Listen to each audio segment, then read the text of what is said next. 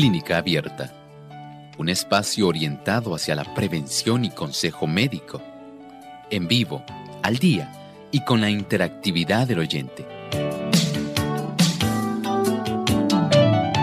Clínica Abierta, poniendo al doctor a su alcance para un diálogo claro y honesto, porque nos importa su bienestar y salud.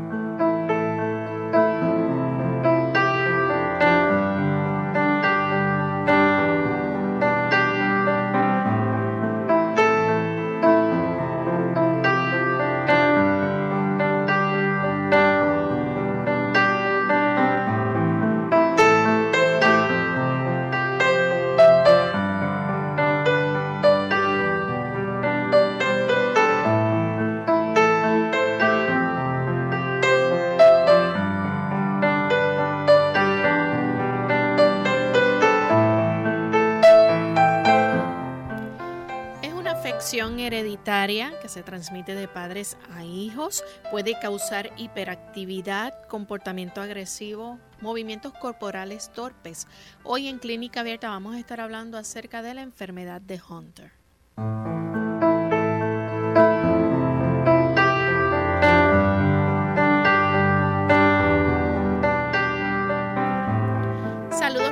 A todos los amigos que nos sintonizan en este espacio de clínica abierta.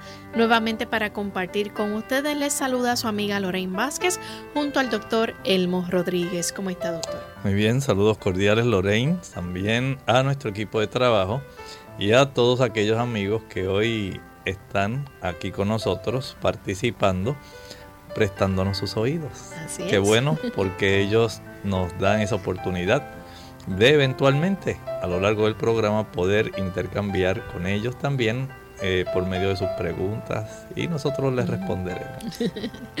Qué bueno saber, ¿verdad? Que tantos amigos están listos ahí sintonizando nuestro programa. Y a nosotros nos gusta conocerlos y saber de ustedes, así que pueden participar de nuestro programa, como mencionó el doctor, a través de ese intercambio de ideas en las líneas telefónicas y también a través de nuestro chat.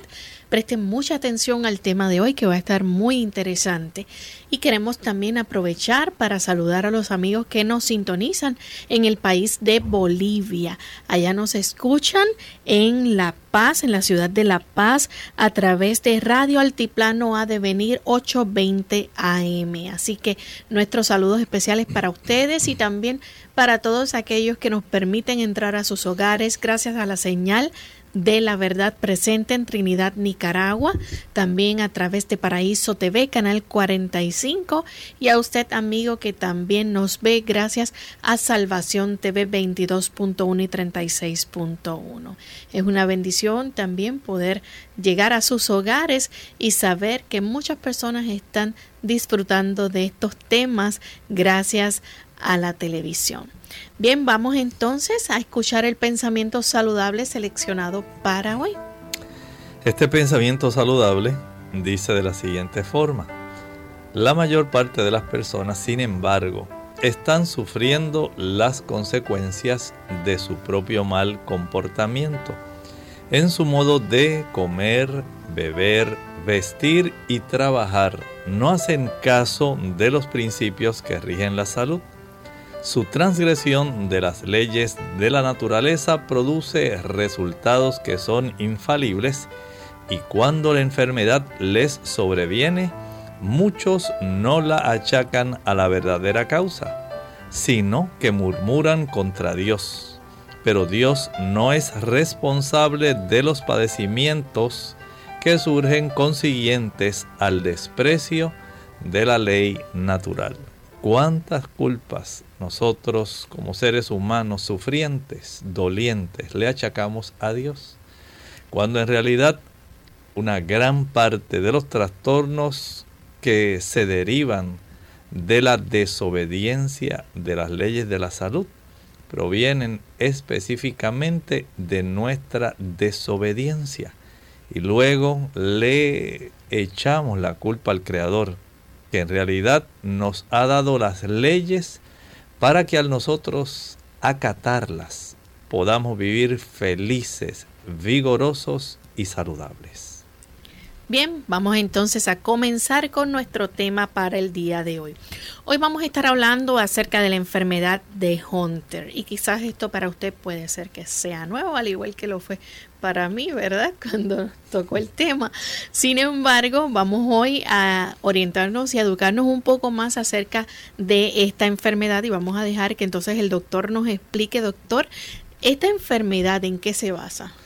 Estamos hablando de una enfermedad que va a afectar una enfermedad hereditaria primero, ¿verdad? Queremos que las personas tengan el conocimiento de que esto no lo padece todo el mundo. Solamente personas que recibieron el gen que codifica para que usted pueda padecer un trastorno en relación a un conjunto de sustancias que todos nosotros tenemos, que se llaman los mucopolisacáridos. Estos ya en la nomenclatura química han ido cambiando y actualmente esos mucopolisacáridos en realidad constituyen una serie de sustancias, son unas cadenas largas, muy repetitivas, donde hay un azúcar ácido y hay un azúcar unido a una proteína y se van alternando azúcar ácido, una azúcar asociado a proteína, azúcar ácido, azúcar asociado a proteína. Y de acuerdo a este tipo de secuencia, este tipo de químico que nuestro cuerpo produce, que es necesario, digamos, por ejemplo, para el tejido conectivo, para ayudarnos en nuestra piel, tiene que ver con nuestros huesos, tiene que ver también con el espacio intercelular. Son zonas donde este tipo de químicos que nuestro cuerpo produce, nuestras células producen esto. No piensen que esto es algo que usted ingirió. En realidad hay un sistema de organelos dentro de nuestras células que se encargan de la producción específica, de la secuencia específica y de la orientación en el espacio de la célula de este tipo de sustancia. Eh, no sé si tal vez Lorraine se acuerde de un organelo que tiene la célula que se llama el retículo endoplásmico granular. Ese retículo endoplásmico granular prepara un tipo de precursor que es llevado mediante un tipo de mm, vacuola directamente al aparato de Golgi. Ese Lorraine lo tiene que recordar. y de ahí entonces se va armando esta cadena larga que eventualmente va a ser transportada a diferentes lugares. En unos casos se va a quedar facilitando cierto tipo de digestión dentro de la célula, porque la célula también tiene como si fuera un sistema digestivo diferente al nuestro, no es un estómago, pero tiene una serie de estructuras, lisosomas. Y este tipo de sustancias de las que vamos a estar hablando hoy tienen que ver con ese tipo de trabajo, de función pero también hay unas de estas sustancias que no quedan necesariamente dentro de la célula. Y cuando estas sustancias comienzan a acumularse, estos mucopolisacáridos, empiezan a acumularse en diferentes tejidos. Y ahí es donde comienza este problema. Doctor, usted mencionó que esto, ¿verdad? Es una enfermedad eh, o una afección que se transmite de padres a hijos a través de un gen. Nos gustaría saber entonces eh, quiénes resultan afectados con mayor frecuencia y que tiene, cuál es el, gen en sí que se afecta en esta enfermedad. Bueno, en realidad es más bien se transmite a través del cromosoma X. Y esto en realidad eh, permite que la madre sea la portadora, pero ella no sufre para nada de ningún tipo de condición que esté relacionada con este síndrome de Hunter. Ella es la portadora. Ella es la portadora, sin embargo, los varones tienden a ser los que sí van a estar entonces sufriendo exclusivamente este tipo de condición. En el caso de los hijos. En el caso de los hijos, la descendencia de ella va a padecer de este tipo de condición y esto pues por supuesto va a permitir que de acuerdo a la etapa, a la, al tipo de mucopolisacaridosis, hoy hablando del síndrome de Hunter, estaremos hablando de la mucopolisacaridosis tipo 2. Y esto, como estábamos hablando, tiene que ver con esas estructuras que se llaman los glucosaminoglicanos o glucosaminoglucurunanos, que así se les llama. Y tal vez usted diga, ay doctor, pero qué palabra rara, pero eso tiene que ver, usted ha escuchado hablar de la glucosamina. Va en dirección al azúcar. Exactamente, eso tiene que ver, es parte de esta cadena. Usted ha escuchado hablar de diferentes tipos de condiciones que tienen que ver con el ácido hialurónico. Hay problemas articulares que tienen que ver en este caso que es una condición hereditaria. No es que porque usted tenga problemas de artritis usted tiene esto, no es eso. Una cosa es que usted use la D-glucosamina para ayudar. El sulfato de condroitina también tiene que ver con esta situación. Pero aquí estamos hablando de personas que no pueden en realidad procesar adecuadamente este tipo de glucosaminoglicanos y hay una deficiencia de una enzima al haber esa deficiencia, este tipo de, eh, de sustancias que son estructurales van a acumularse y van a traer muchos trastornos, como estaremos viendo dentro de breve, en relación al cuadro clínico que presenta este paciente. Vamos a hablar entonces acerca de lo que causa esta afección. Se conoce ¿Qué puede ser lo que está causando esto? ¿Falta algo en el organismo del paciente? Sí, es una enzima muy sencilla, la hiduronato sulfatasa. y ustedes dirán, bueno, ¿qué muchos nombres? Es que nuestro cuerpo es básicamente pura química. Y cuando no está presente por este defecto genético en el cromosoma X, que la madre la portadora no lo va a sufrir, pero el caballero, la descendencia de los en sí de esta dama, que sean varones, van a tener el problema.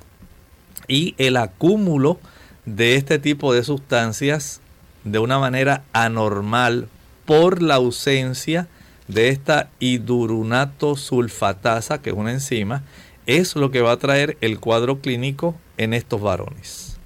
Vamos en este momento a pasar a nuestra primera pausa.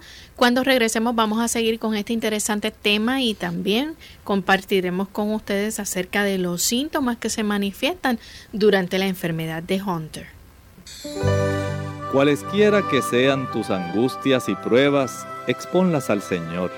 Tu espíritu encontrará sostén para sufrirlo todo. Se te despejará el camino para que puedas librarte de todo enredo y aprieto Cuanto más débil y desamparado te sientas, más fuerte serás con su ayuda. Cuanto más pesadas sean tus cargas, más dulce y benéfico será tu descanso al echarlas sobre aquel que se ofrece a llevarlas por ti.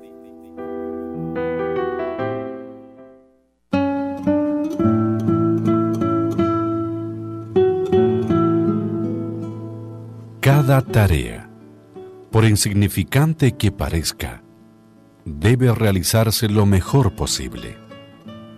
Nadie aprende más que quien empieza desde abajo.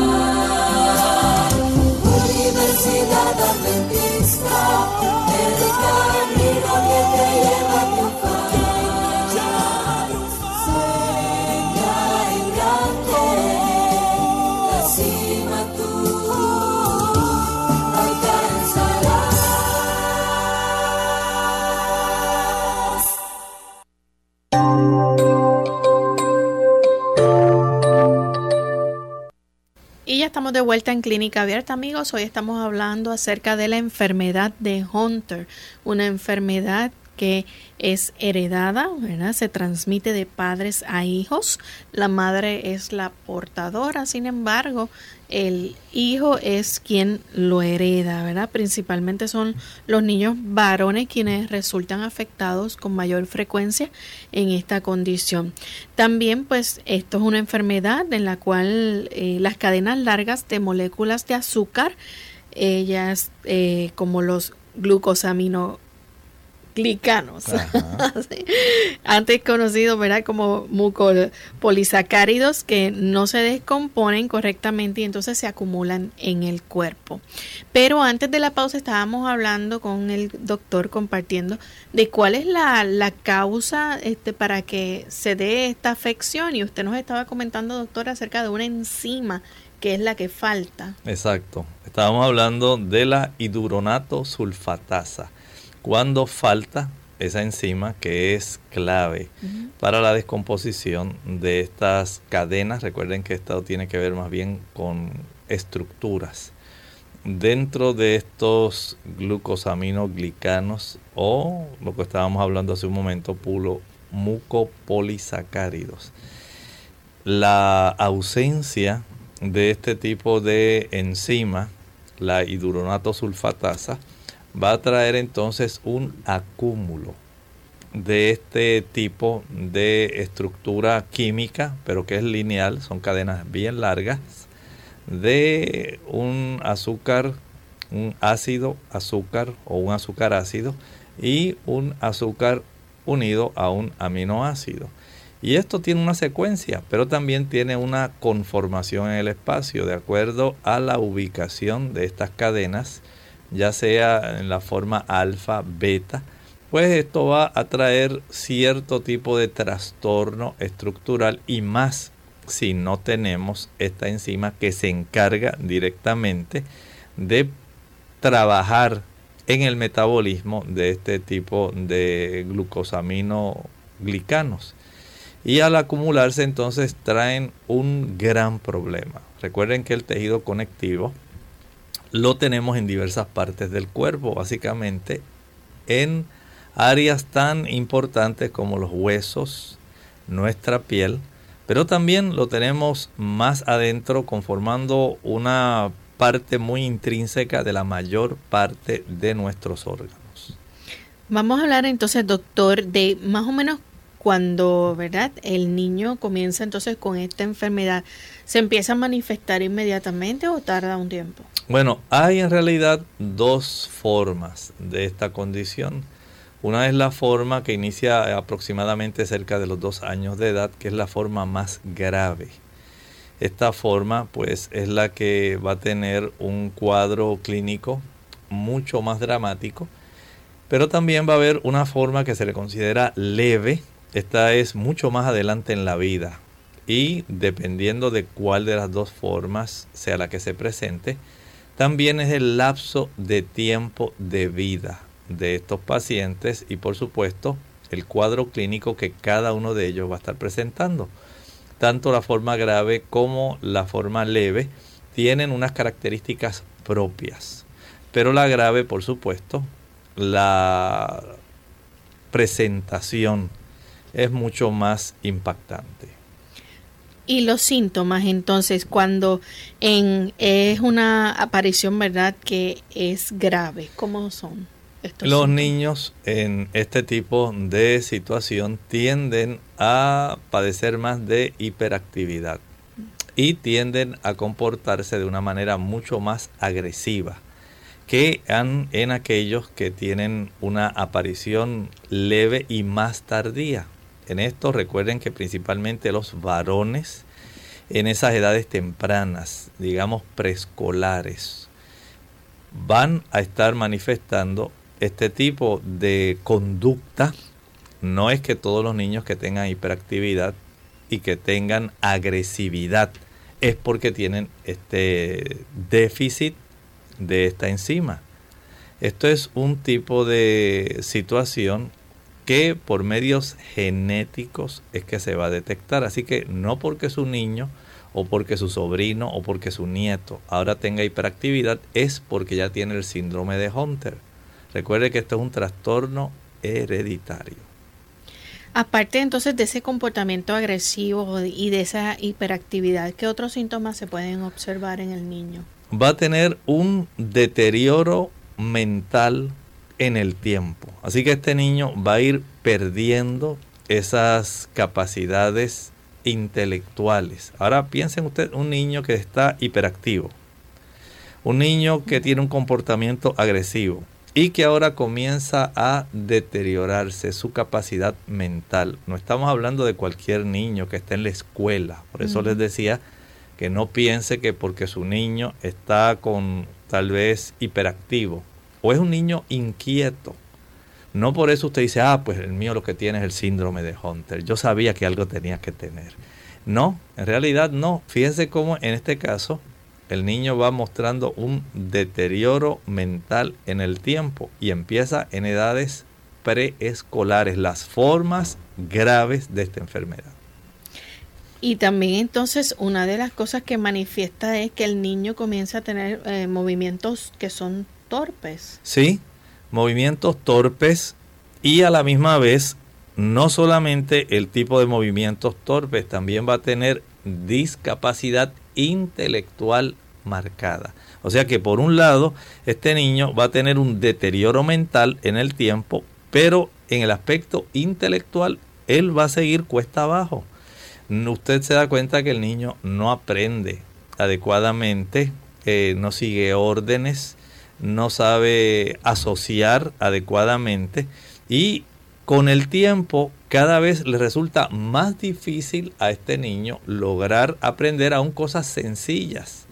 Y usted dice, pero ¿cómo es posible que el niño no aprenda?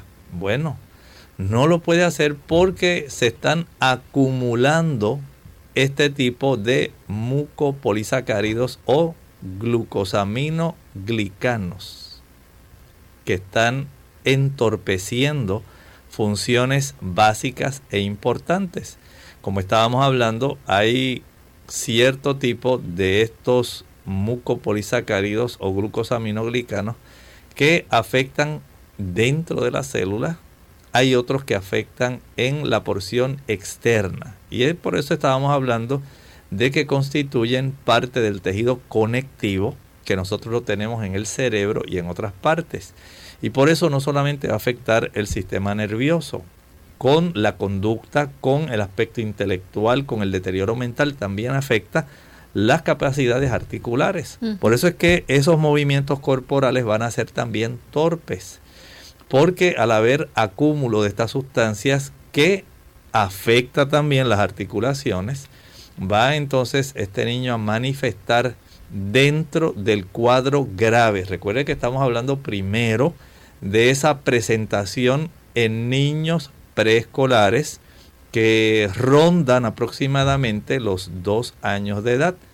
Noten entonces cómo hay una bastante involucramiento del aspecto mental de su sistema nervioso, agresividad, tenemos el asunto de la hiperactividad, el deterioro mental, la discapacidad intelectual y también, por supuesto, movimientos corporales que son torpes. Todo esto es parte de esa forma grave de presentación de este tipo de mucopolisacaridosis tipo 2 o síndrome de Hunter en los niños que tienen aproximadamente dos años de edad.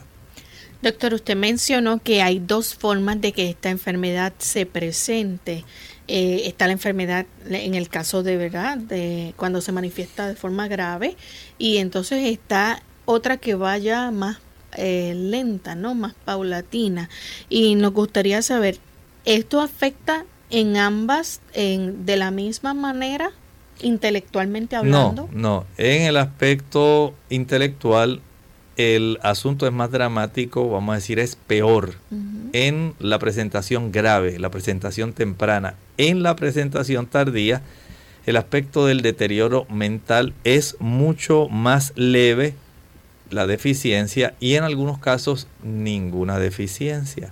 O sea que dentro de la condición depende de cuál variante sea la que se esté presentando.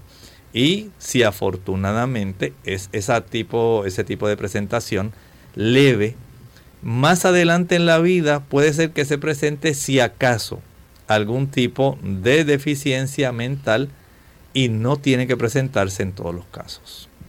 Vamos a hablar entonces en el caso de cuando la enfermedad ya va más leve. ¿Qué síntomas podemos observar aquí? Bueno, tanto que la enfermedad sea leve o que la enfermedad sea grave. Hay unos síntomas que pueden ser comunes, para ambas, para ambas, sí. Cuando vimos la grave es que ya eso es exclusivo de la grave, pero no está limitado a ese grupo de eh, signos y síntomas. Cuando hablamos de la leve, que solamente el deterioro mental es muy leve, pues afortunadamente en el aspecto mental es muy leve o ninguno, pero en cualquiera de las dos, ya sea en la forma leve o en la forma grave, puede desarrollarse síndrome del túnel carpiano. Tampoco es que porque usted tenga en este momento túnel carpiano es porque usted tiene síndrome de Hunter. En realidad recuerde, el hecho de que usted haya desarrollado esta condición en la adultez, porque usted pasa mucho tiempo en el teclado de su ordenador, de su computadora, no quiere decir que usted tiene el síndrome de Hunter, sino que más bien en el síndrome de Hunter, al haber un trastorno directo en este tipo de sustancias glucosaminoglicanos por la ausencia de una enzima llamada la hidronatosulfatasa, va a haber un acúmulo de este tipo de químico que se llaman los glucosaminoglicanos que no van a ser entonces eh, descompuestos y al acumularse van a estar afectando diversos tejidos. En este caso, el tejido conectivo de la región de la muñeca comienza a engrosarse y según este se va engrosando, puede comprimir especialmente el nervio mediano, dando lugar al síndrome del túnel carpiano. Esto ocurre principalmente en los casos leves, pero se observa también en los casos graves. En las personas adultas que más adelante desarrollan esta forma leve de la mucopolisacaridosis tipo 2 o síndrome de Hunter puede desarrollarse este síndrome del túnel carpiano y en la forma grave también va a estar desarrollado. Vamos a hacer en este momento nuestra segunda y última pausa. Ustedes pueden compartir sus preguntas al regreso de la misma y continuaremos entonces hablando más sobre la enfermedad de Hunter. Insuficiencia cardíaca. Hola, les habla Gaby Zabalúa Godard en la edición de hoy de Segunda Juventud en la Radio, auspiciada por AARP. Al hablar de un tema tan mencionado, pero a la vez tan poco conocido, como lo es la insuficiencia cardíaca, es primordial empezar por lo más importante. ¿Qué es? Como probablemente ya hemos escuchado, la tarea principal del corazón es bombear sangre todo el organismo para que los tejidos se oxigenen. El problema radica en cuando este músculo falla y no es capaz de enviar sangre a todo el cuerpo, proporcionando la insuficiencia cardíaca. Aunque la insuficiencia cardíaca significa que el corazón no bombea sangre tan bien como debería hacerlo, esto no significa que se detiene totalmente. A diferencia de un ataque al corazón, se puede ser repentino, la insuficiencia cardíaca se desarrolla gradualmente sobre el curso de los años, cuando el corazón pierde su habilidad para bombear. Debido a que los síntomas empiezan a aparecer años después de que el corazón empiece a fallar, muchas personas pueden no estar alertas. Los síntomas más característicos son la dificultad para respirar, la fatiga o cansancio y la hinchazón de las piernas. El diagnóstico de una insuficiencia cardíaca la hace un médico especializado a través de una medición de la presión arterial, un electrocardiograma, una radiografía del tórax o un análisis de sangre. El patrocinio de AARP hace posible nuestro programa. Para más información, visite www.aarpsegundajuventud.org. La vergüenza y timidez para comunicarle al médico ciertos síntomas que afectan a órganos de nuestro cuerpo es muchas veces la causa principal de enfermedades que provocan la muerte. Clínica Abierta. Ya estamos de regreso en Clínica Abierta, amigos. Hoy hablando acerca del síndrome o la enfermedad de Hunter, una enfermedad hereditaria que es causada, ¿verdad?, cuando hay una falta este, de la enzima, doctor, ¿cómo se llama la enzima? sulfatasa. Así que vamos a ver que esto va a estar este, provocado o por esta falta de esta enzima, sin embargo, hay unos síntomas que se manifiestan en dos etapas de la enfermedad. La enfermedad tiene una parte que es leve, que va lenta, y hay otra parte que entonces ya no es gradual, sino que es de forma grave, que vamos a ver esos síntomas manifestarse. Y hay unos síntomas que antes de la pausa el doctor nos empezó a comentar que tenían que ver ya con ambas manifestaciones, tanto en la forma grave como en la forma leve. Doctor, usted nos habló un poco acerca, ¿verdad?, de cómo el síndrome de túnel carpiano es una de esos síntomas que va a manifestar, manifestarse dentro de entonces de esta condición en las ambas. Puede ocurrir en ambas, pero además del síndrome de túnel carpiano ocurrir en ambas, también los rasgos faciales de estas personas son más Es algo que ocurre tanto en la forma grave como también en el aspecto de la forma leve. Además de eso, van a desarrollar sordera que empeora con el tiempo. Recuerden que el tejido conectivo se está afectando. Un componente de ese tejido conectivo son estos glucosaminoglucurunanos o glucosaminoglicanos es el tipo de nombre que se le da a estas cadenas, a lo que antes se le llamaban los mucopolisacáridos.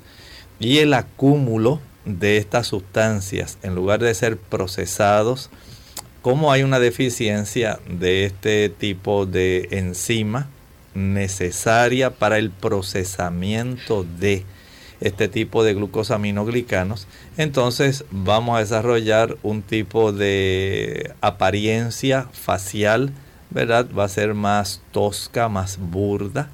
Pero además de eso, al acumularse estas cadenas de este tipo de sustancias, que estructuralmente va a estar afectando tejidos en el organismo, los oídos no escapan y la sordera que se va a desarrollar tanto en la forma grave como en la forma leve van a ser eh, de tal naturaleza que va a empeorar en el transcurso del tiempo. Doctor, vamos a ver también que esta persona puede tener, por ejemplo, un aumento del crecimiento de cabello. Bueno, muchas personas estarían felices, ¿verdad? Porque esto les ocurriera, decir, ay, qué bueno, ojalá a mí me pasara eso, que me creciera mucho el cabello. Lo malo es que va acompañado de otras cosas. Ese es el asunto, ¿verdad? Que según este tipo de cadenas que tienen que ver con estructuras, se van acumulando, pues en estas personas aumenta más el desarrollo del crecimiento del cabello pero si usted va a tener sordera, si va a tener el síndrome del túnel carpiano, si usted va a tener deterioro mental, discapacidad intelectual, dificultad en los movimientos, usted dice, pues no, que me siga creciendo el pelo, ¿verdad? Con más lentitud, me estoy conformando ya con lo que tengo. Pero este es parte del problema del acúmulo de este tipo de sustancias que anormalmente, anormalmente porque no está la enzima que se encarga del metabolismo de la misma, va a estar acumulándose y entonces trae este conjunto de problemas que se van a observar tanto en los niños de edad preescolar, cerca de los dos años, donde se forma esa manifestación grave, como en aquellas personas que ocurre la manifestación tardíamente, pero que no logran desarrollar todo el trastorno principalmente de agresividad, de hiperactividad, de disfunción intelectual, de trastornos en el aspecto, digamos, cognitivo en sí. Y ahora, entonces, como si fuera poco, tenemos este conjunto adicional que se va a manifestar en ambas variantes. Doctor, esta eh, también se caracteriza porque el niño, por ejemplo, o la, la persona tenga la cabeza grande. Puede esto manifestarse esto es parte del problema. Recuerden que estamos hablando de proteínas que tienen que ver con nuestro tejido conectivo, que tienen que ver con nuestros huesos, que tienen que ver con el área intercelular y donde quiera que haya tejido conectivo, donde quiera que haya hueso, va a comenzar el acúmulo de estas sustancias a manifestar problemas. Y piense usted, por ejemplo, en las articulaciones. Tanto en la forma grave como en la forma leve, vamos a tener también rigidez articular no puede moverse adecuadamente. Por eso los movimientos en estas personas van a ser un poco más toscos. Pero esto que estaba mencionando Lorraine en relación a cómo se va a afectar también el tamaño de la cabeza es parte del problema del acúmulo de estas sustancias químicas. Doctor, con realizar un examen físico, el médico se puede dar cuenta, pues ya va a observar ciertos detalles que le van a poder dar indicio entonces de que es el síndrome de Hunter. Pero aparte de ese examen físico, ¿qué otros instrumentos de evaluaciones pueden ayudar entonces al profesional para darse cuenta? Bueno, lo más sencillo, si es porque es una condición genética y es por deficiencia de una enzima, lo más sencillo sería buscar si está efectivamente eh, ausente o está sumamente disminuida. La cantidad de esta enzima, la actividad de la hidronato sulfatasa en el suero o en las células de la sangre. Y este podemos decir es uno de los diversos tipos de formas de estudios disponibles, pero no es el único. Digamos que en el examen físico, el médico a este niño que ya le observa estas facies toscas, que tiene rigidez eh, articular, movimientos más toscos, que está desarrollando sordera, que se nota un poco más agresivo, que el niño está hiperactivo, que la madre refiere que su desempeño intelectual no es igual. Decide hacerle un examen de la retina. Y al utilizar el equipo, ese oftalmoscopio, para ver el fondo de ojo, él puede detectar una retina anormal. Recuerden que esos mucopolisacáridos, como tienen que ver con estructuras donde quiera que haya tejido conectivo, van a estar manifestando algún tipo de anormalidad y nuestra retina no escapa al acúmulo de esta sustancia de los glucosaminoglucanos que van a estar acumulándose de una manera anormal. Por eso, tanto la retina es una de las áreas que también va a estar evidenciando este trastorno genético.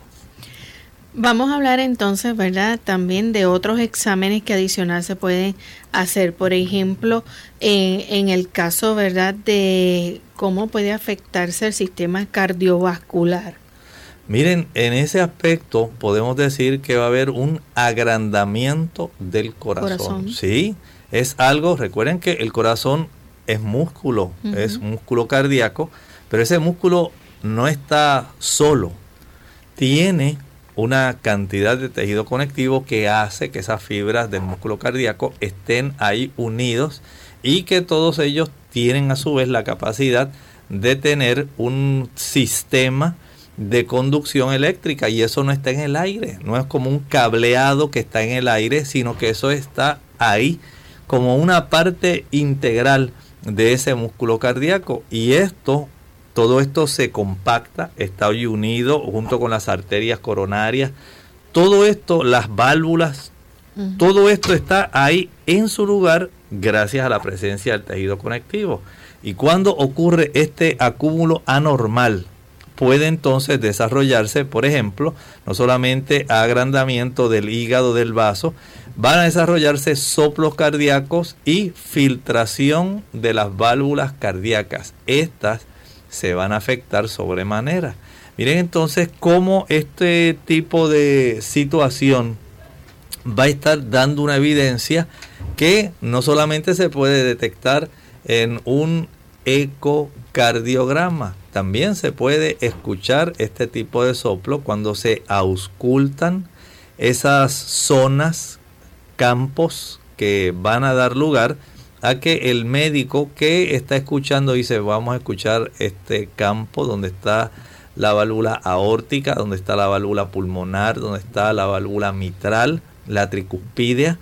Este foco, ¿qué dice? Ah, sí, hay un sonido anormal y si le ordeno un ecocardiograma, vamos a evidenciar un trastorno anatómico, una malformación en las válvulas del corazón y esto es una evidencia de, esta, de este problema. Además de esto, piense en el agrandamiento del vaso, que no va a escapar, agrandamiento del hígado, o sea, es un trastorno que estructuralmente no solamente afecta el funcionamiento, la fisiología, digamos, del cerebro, va a afectar las articulaciones en el aspecto mecánico, va a afectar mecánicamente el corazón, va a afectar también el tamaño, la forma del hígado, la forma del vaso y por supuesto esto va a traer una serie de otros problemas en nuestro organismo. Si hay tejido conectivo entre nuestros músculos, nuestra piel, en estos pacientes puede también manifestarse el desarrollo de hernias inguinales. Así que es muy, fácil en estos pacientes desarrollar un abultamiento, ya sea en la zona inguinal derecha o en la zona inguinal izquierda. Todo esto por debilidad, porque sencillamente el acúmulo de estos de este tipo de estructuras, de sustancias, los glucosaminoglicanos van a estar trayendo trastornos directos, en este caso a la pared de la zona inguinal. Doctor, estas personas también, otra cosa que las va a caracterizar es, la rigidez que van a tener en las articulaciones. Sí, van a tener rigidez y esto va a llevar a que hagan movimientos torpes. La forma es lamentable. Usted imagina un niñito de unos dos años de edad que no pueda, como los demás niños, correr, que no pueda moverse, jugar adecuadamente, porque hay una herencia que el niño está manifestando que obtuvo principalmente de su madre y esto está permitiendo que haya un trastorno general en ese niño. Si es la forma grave, ya sabemos que el asunto va a ser mucho peor porque el involucramiento y el trastorno al sistema nervioso central pues va a ser más manifiesto que las formas más leves, que aunque son más leves desde el punto de vista del sistema nervioso central, no escapan al desarrollo de trastornos en otras áreas como estábamos viendo, la retina, las válvulas cardíacas, el tamaño del hígado, el tamaño del vaso, la forma de las articulaciones, los movimientos articulares. Todo esto es una evidencia de que este tipo de acúmulo sigue en progreso.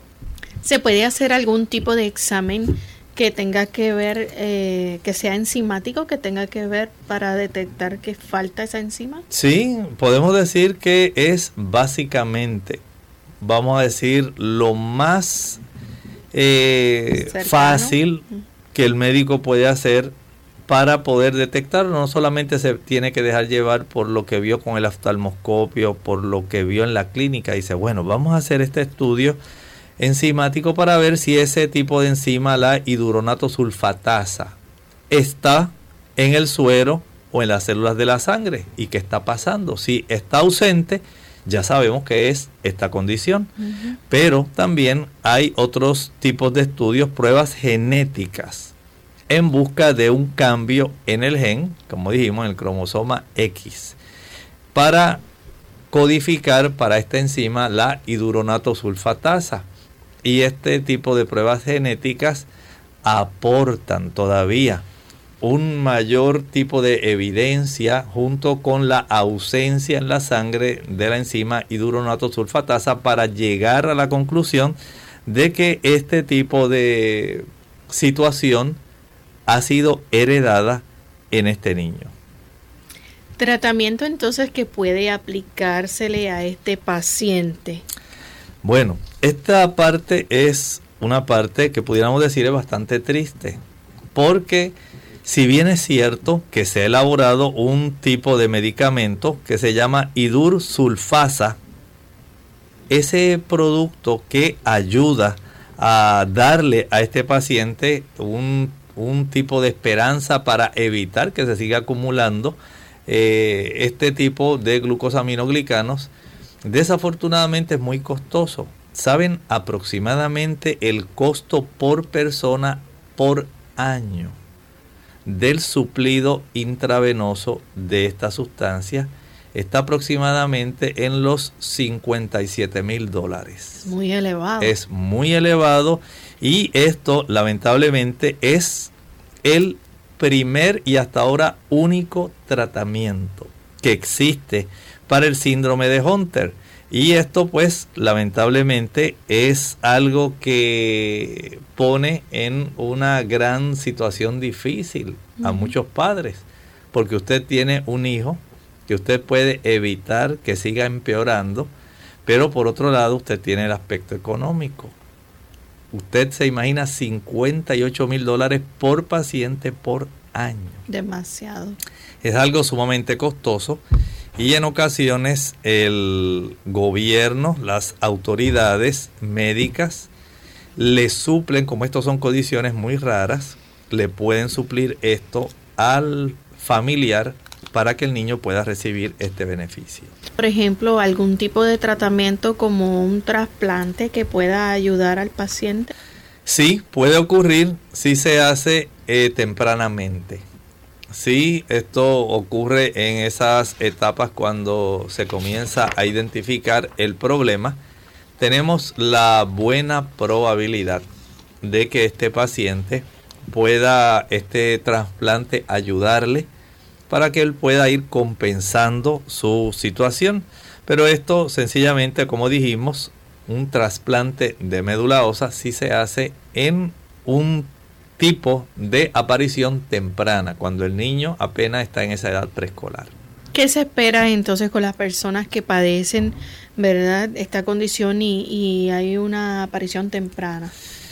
Bueno, el lapso o promedio de vida de esta forma grave, que es la que aparece tempranamente, es aproximadamente de unos 10 a 20 años. En realidad, ya sabemos que en esas edades, digamos justamente cuando comienza a ser un joven adulto, la probabilidad de que este, esta persona muera es más alta. Recuerden que es una enfermedad hereditaria. Sin embargo, cuando la persona tiene la forma de aparición tardía, la leve, esta persona puede tener un lapso de vida que oscila entre los 20 y los 60 años. Por eso, pues, tiene esa forma de aparición leve, porque no se va a estar acumulando esta cantidad de glucosaminoglicanos de igual forma que ocurre de forma acelerada en el caso grave. Y por supuesto, piense en el deterioro intelectual, el deterioro de su sistema nervioso, de sus articulaciones, de sus órganos internos, de su retina, del hígado, del vaso. O sea, hay un deterioro que va a estar poco a poco desarrollándose, pero por lo menos en la forma leve. Esta no va a ser tan marcada y va a permitir que esta persona pueda tener un lapso de vida mucho mayor. Entonces, doctor, ¿cómo nosotros, verdad, si es que hay alguna forma de prevenirlo, no es posible o sí. Mire, en realidad lo que podemos hacer es obtener asesoría genética.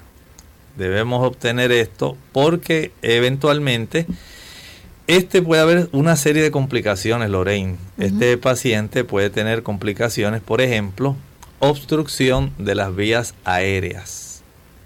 Pero, como estaba hablando ahora hace un momentito, si nosotros obtenemos asesoría genética, si la persona está pensando en tener familia y ya hay un antecedente familiar del síndrome de Hunter, pues esta persona está prácticamente en la obligación de realizarse este tipo de estudios.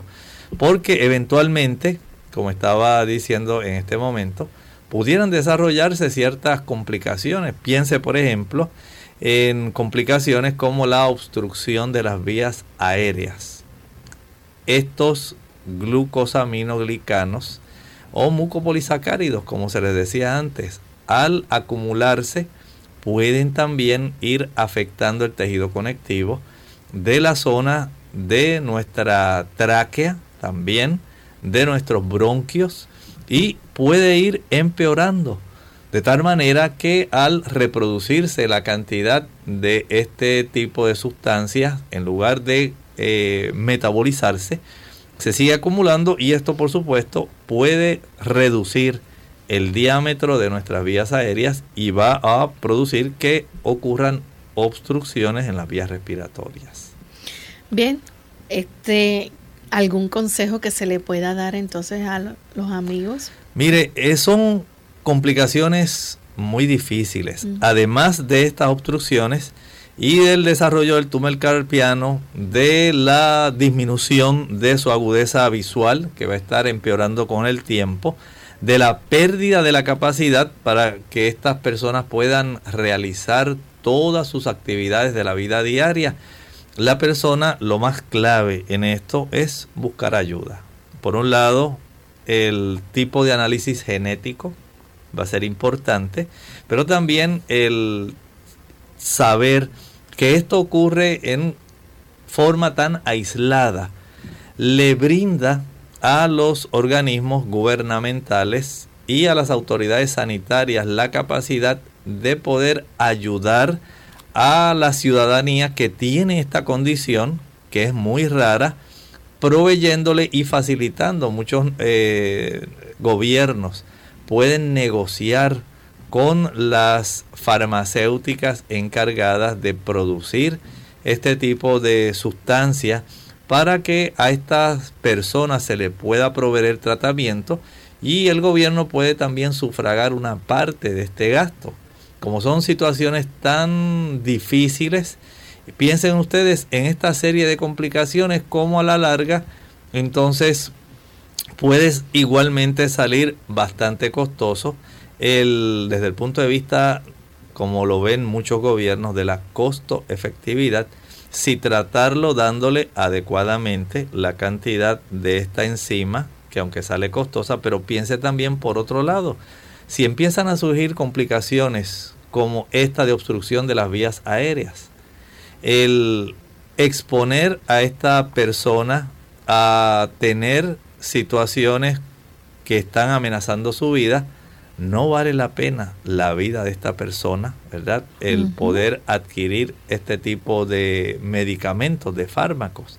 Piensa en esto, es una persona que está sufriendo, es una persona que va a estar desarrollando a lo largo del tiempo serias complicaciones que van a afectar su movimiento, complicaciones que van a ir afectando su capacidad auditiva, que la calidad de vida de esta persona se va a ir deteriorando cuándo se puede adquirir fármacos que ayuden para que se evite el acúmulo y las complicaciones ulteriores que van a estar desarrollándose a consecuencia del proceso incompleto de este tipo de glucosaminoglicanos. Empeoramiento de la función mental con el tiempo. Y qué padre va a estar viendo tranquilamente cómo su niño se va deteriorando a lo largo del tiempo.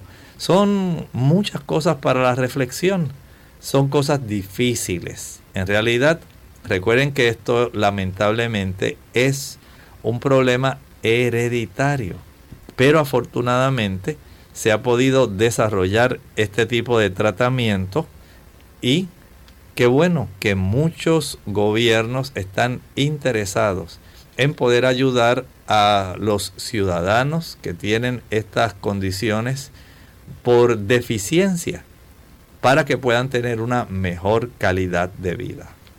Bien, vamos en este momento ya a concluir con nuestro tema para el día de hoy. Agradecemos a todos la sintonía que nos han brindado y queremos nuevamente extenderles la invitación a que en el día de mañana nos acompañen. Vamos a estar compartiendo con ustedes nuestra edición de preguntas donde usted puede hacer su consulta. Así que a través de esta misma frecuencia y a la misma hora puede comunicarse con nosotros para hacer su pregunta aquí en Clínica Abierta. Vamos a finalizar entonces con este pensamiento. En 2 Corintios capítulo 13 y el versículo 11 dice de esta forma, Por lo demás, hermanos, tened gozo, perfeccionaos, consolaos, sed de un mismo sentir y vivid en paz. Y el Dios de paz y de amor estará con vosotros. Qué grato si la humanidad tuviera esta serie de características y si viviera de esta forma armónica, tal como es la intención del Señor. El Señor, esto que está pintando aquí, este cuadro, sería lo ideal que nosotros, aún en este mundo de tristeza, de dolor, de sufrimiento, que pudiéramos nosotros tener esta capacidad de vivir de esta forma. Dios nos ayuda. Él desea que nosotros podamos vivir así. La parte nuestra, entregarle nuestro corazón y permitir que se desarrollen en nuestra vida. Este tipo de características el Señor aguarda impacientemente para que nosotros podamos vivirlas y podamos también manifestarlas y podamos ayudar para que otros las puedan desarrollar. Que el Señor así nos ayude. Nosotros nos despedimos y será entonces hasta el día de mañana en otro espacio más de Clínica Abierta. Con cariño compartieron el doctor Elmo Rodríguez Sosa y Lorraine Vázquez. Hasta la próxima.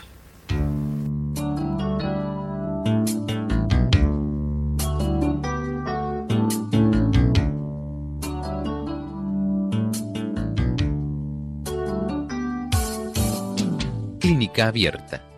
No es nuestra intención sustituir el diagnóstico médico. Antes de poner en práctica cualquier consejo brindado en este programa, usted debe consultar con su médico. Hasta la próxima.